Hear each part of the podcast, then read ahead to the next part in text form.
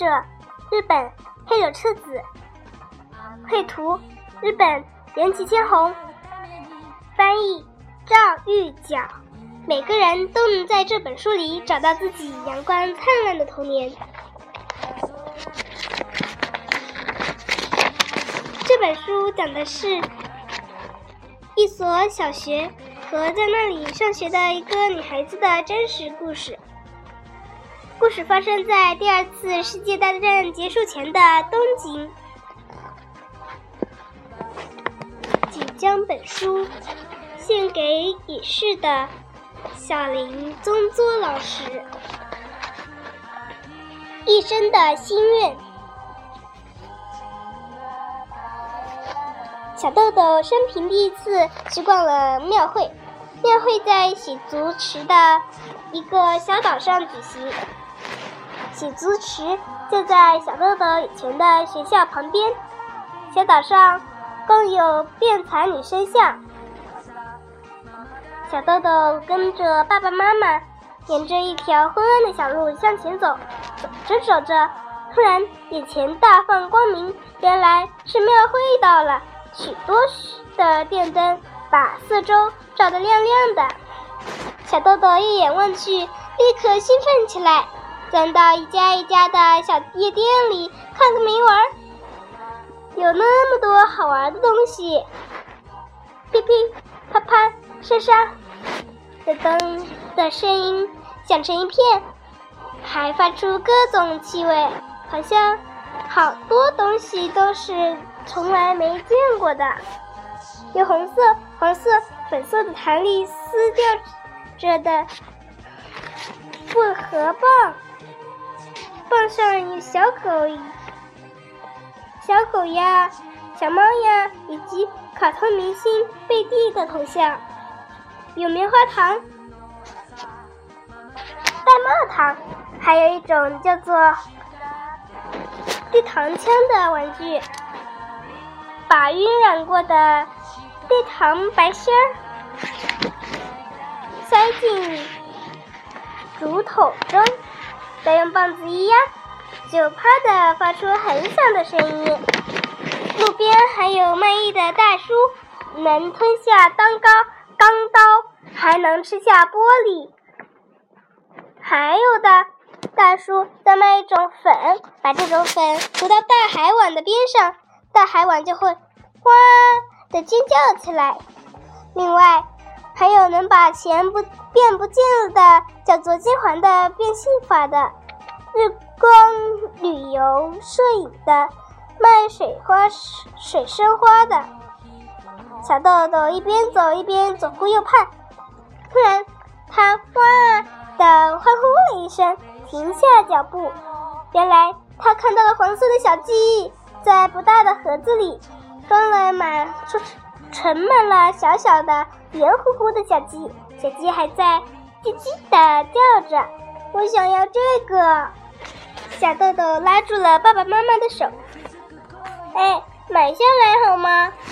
小鸡朝着小豆豆抖动着小小的尾巴，尖尖的小嘴朝上张着，便叫得更欢了。好可爱呀！小豆豆蹲了下来。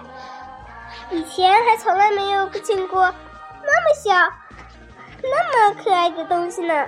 买一个好吗？小豆豆仰起头看看爸爸妈妈，但奇怪的是，爸爸妈妈却拉着小豆豆的手要离开。哎，不是说要给我买点什么吗？我想要这个呀！妈妈小声说：“这些小鸡很快就会死的，怪可怜的，不要买了吧？”为什么？小豆豆的声音已经带上了哭腔，爸爸走远一点，以免被卖小鸡的人听到。然后告诉爸爸，告诉小豆豆说：“那些小鸡虽然很可爱，但身体太弱了，很快就会死的。”那时候，豆豆猪就要哭了，所以爸爸妈妈才不买。可是小豆豆看到这些小鸡，已经听不进爸爸的话了。一定不会死的，我会好好照顾他们，求求您了。但是爸爸妈妈仍然顽固地拉着小豆豆的手，要把小豆豆从小鸡的盒子旁边拖走。小豆豆被拉了起来，但是还看着小鸡们。小鸡们叫得更响了，好像他们也想跟小豆豆回家似的。小豆豆拿定了主意，除了小鸡，他什么都不要。他向爸爸妈妈鞠了一个躬，说：“求求你们了，给我买只小鸡吧。”但爸爸妈妈还是坚持着：“你以后会哭的，还是不要好。”小豆豆呜呜的哭了起来，一边哭一边向回家的方向走去。不过，走到刚才昏暗的地方时，他又一边抽泣一边说：“求求你们了，这是我一辈子的心愿。”一直到死，我也再也不会说要买什么了。给我买只小鸡吧！爸爸妈妈终于幸福了。刚才还哭着小小小的小家伙笑了起来，满脸喜悦的小豆豆手里捧着一个小小的盒子，里面有两只小鸡。第二天。妈妈请木匠师傅做了一个有食槽的特别的盒子，盒子里装上电灯泡，给小鸡取暖。小豆豆一整天都在看着小鸡，好憨的小鸡真是可爱极了。可是第四天，有一只小鸡不动了，接着第五天，另一只也不动了。无论怎样抚摸，怎样呼唤。小鸡再也不会叽叽的叫了，而且无论等多久，小鸡也再也不会睁开眼睛了。爸爸妈妈说的是对的，小鸡死了。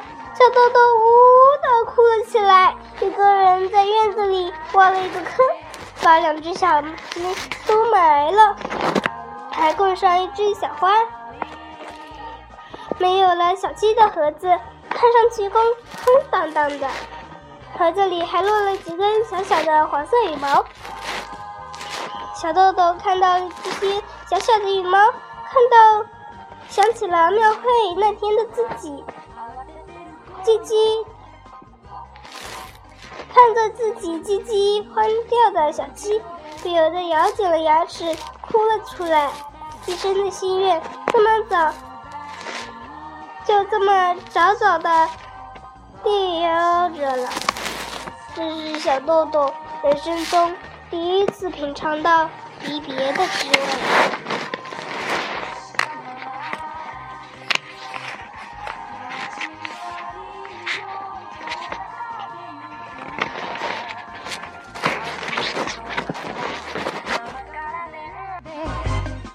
大家晚安了，今天我就讲到这里了，我已经讲完了，大家晚安了，大家再见啦，我在绕口令哦，大家再见啦，晚安啦。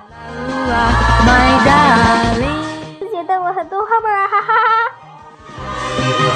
哈。